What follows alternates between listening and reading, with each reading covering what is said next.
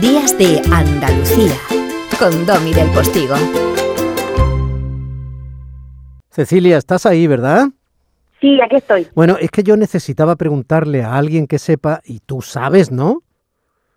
Eh, depende sobre qué. Vamos a ver, Cecilia, tú, Cecilia Sierra, tú eres la responsable veterinaria de Selva Aventura y Selva Marina, ¿no? Sí, efectivamente. Bueno, entonces, verás, algo de algún animal concreto sabrás. Sí, sí, sí, algo sabemos ya. Algo sabéis ya. Bueno, vamos a ver. Mm, ¿Cómo se acaricia a un elefante asiático? Bueno, a ver, el tema acariciar animales salvajes es un poco, hay que contextualizarlo. O sea, los animales salvajes no son animales acariciables como puede ser un animal doméstico. Ya. ¿Se puede contactar con ellos? Pues sí, nosotros lo hacemos solamente mediante el entrenamiento eh, y con motivo de, pues bueno, para un objetivo en concreto, ¿no? Ya, ya, ya, ya. Como puede ser a lo mejor pues sacarle sangre o hacer una inspección de, de los pies, de las manos y cosas así. Sí, después de sacarle sangre tiene que estar encantado de socializar contigo.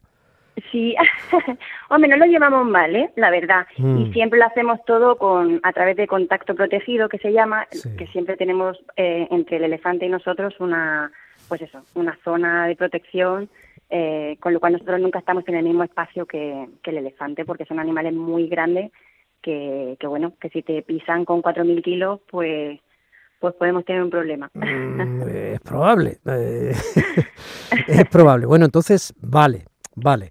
No me digas cómo podemos acariciarlos, que tampoco hace falta. Pero, entonces, ¿cómo le celebro el 57 cumpleaños? ¿Le llevo una tarta alfalfa o qué hago? Pues sí, por ejemplo, a ella lo que más le gusta eh, es la fruta y las cosas, mm, los alimentos más frescos. Con lo cual, si haces una tarta de fruta helada gigante y con una base de, por ejemplo, canónigo y espinaca, le va a encantar. Ah, mira, mira, mira, mira, mira. Bueno, eh, conviene en este momento recordar que el grupo de Selvo Aventura forma parte, el grupo de, Selvo, ¿no? Aventura Marina, forma parte del Programa Europeo de Especies en Peligro y de la Asociación Europea de Zoos y Acuarios. Es muy importante recordarlo porque, por ejemplo, tener un elefante asiático, ahora veremos cómo son, eh, con 57 años se sale un poquito de lo normal, ¿no? Porque ellos normalmente en su hábitat natural mm, viven 10 menos, ¿no? Claro, efectivamente, tanto en tanto en estado salvaje que la esperanza de vida es menor, porque al final están expuestos a, a mucho más riesgo durante su vida, eh, y también en, cautividad la media más o menos está en torno a los a los 47,6 años en, en zoológicos europeos.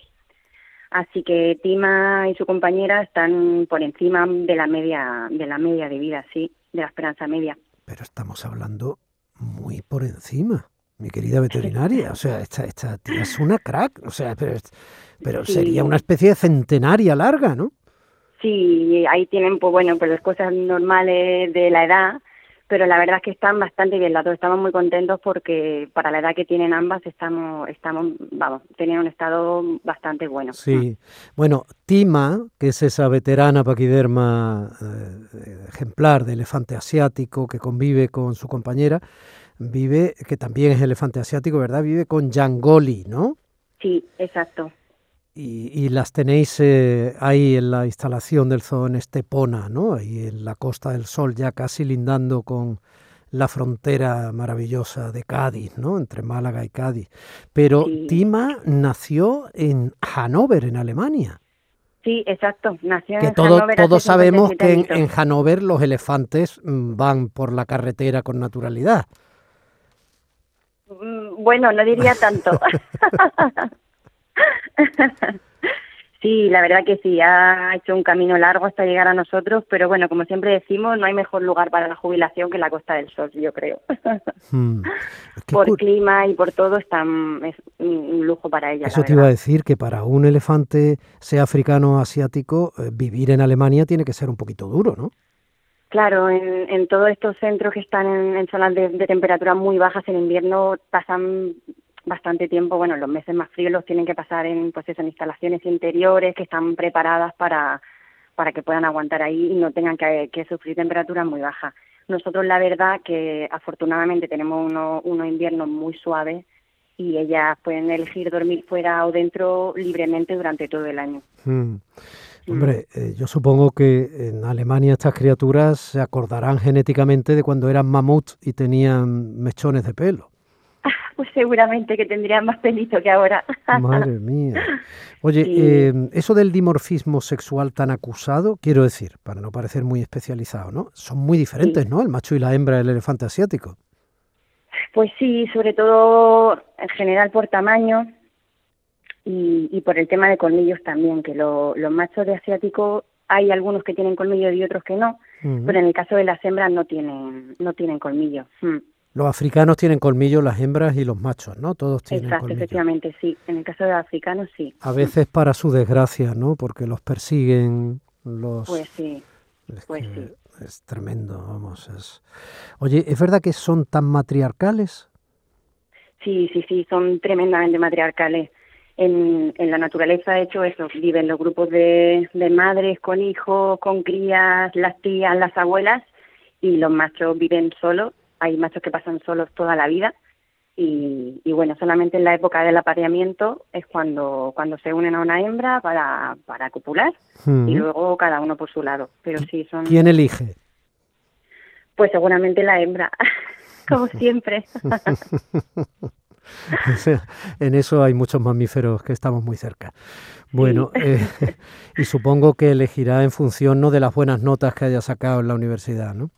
Claro, seguro, de lo guapos que sean, de los colmillos que tengan, de, Claro. de su olorcito particular, Ya. de su feromona. Sí, pero vamos, que en la naturaleza salvaje el tamaño sí suele importar, ¿no?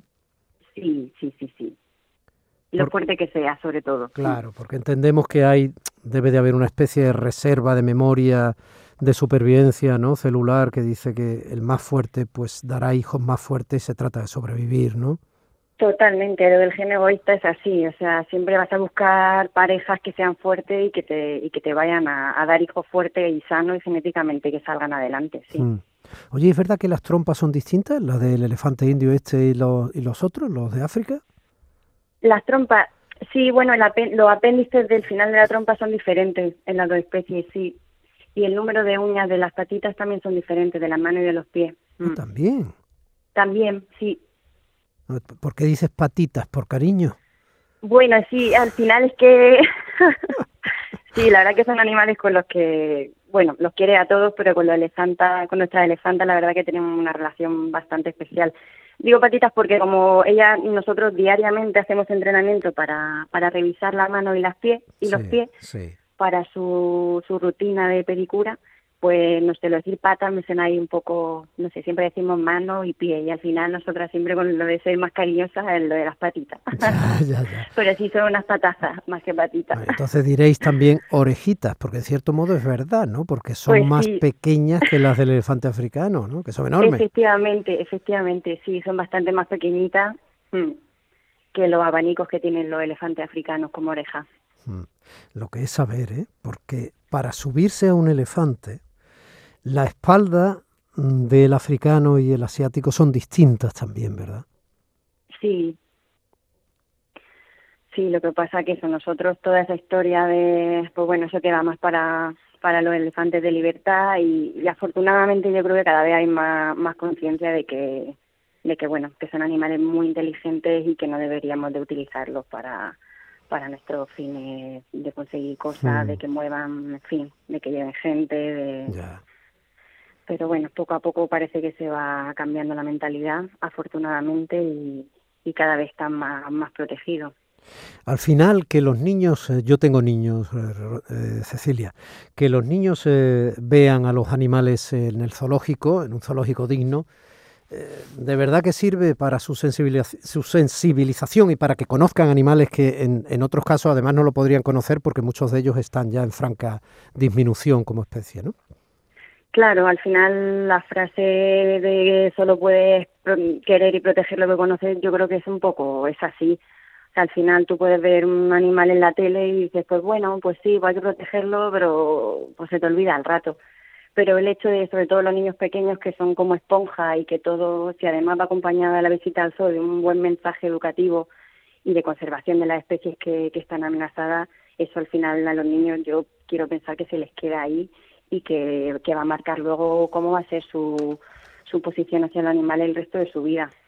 Oye, además de los cazadores furtivos, ¿qué amenaza la existencia de estos animales?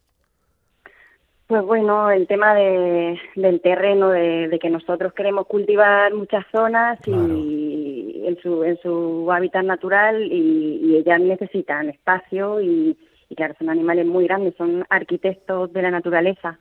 Ellos van quitando árboles, todo les estorba, comen muchísimo al día y claro, para el tema de, del, de la agricultura, pues hay veces que molestan. Entonces, además son los furtivos también a veces a nivel a nivel local pues son animales que pues eso, que no gustan por por la capacidad que tienen de, de modificar el terreno cuando a ti no te viene bien porque quieres cultivar pues X, ¿no?